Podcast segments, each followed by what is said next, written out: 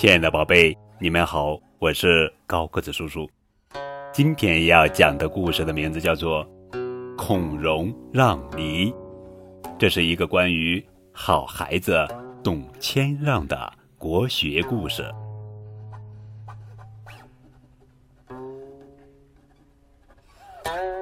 孔融是东汉鲁国人，他有五个哥哥和一个小弟弟。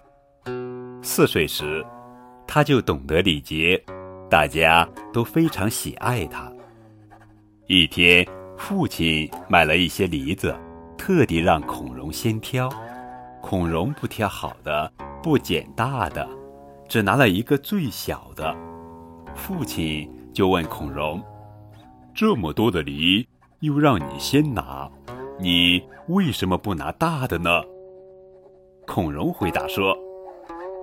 我年纪小，应该拿个最小的，大的留给哥哥吃。父亲听后十分惊喜，又问他：“你还有个弟弟哩？弟弟不是比你还要小吗？”孔融说：“我比弟弟大，我是哥哥，我应该把大的留给弟弟吃。”父亲听了，哈哈大笑：“哈哈，你真是一个……”好孩子，好了，宝贝，这就是孔融让梨的故事。